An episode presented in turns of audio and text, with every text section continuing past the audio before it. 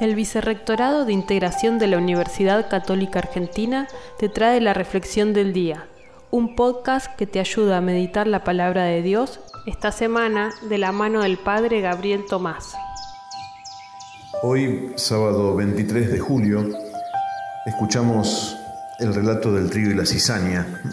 Esto está en el Evangelio de Mateo, en el capítulo 13, de los versículos 24 al 30, donde este hombre que sembró buenas semillas se encuentra que alguien también ha sembrado en su campo cizaña y los servidores, los peones que preguntan, ¿quiere que vayamos a arrancarla? No, les dijo el dueño, porque al arrancar la cizaña corren el peligro de arrancar también el trigo.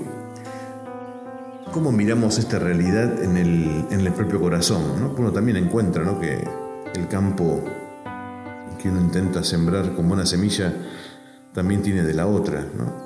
Y quizá eh, todos los esfuerzos son para intentar sacar, terminar y nos olvidamos de la parte buena y, esta paciencia que nos pide Dios de, de aguantar que hasta el fin de la cosecha. Eh, intentemos construir desde lo que está bien en nuestro corazón.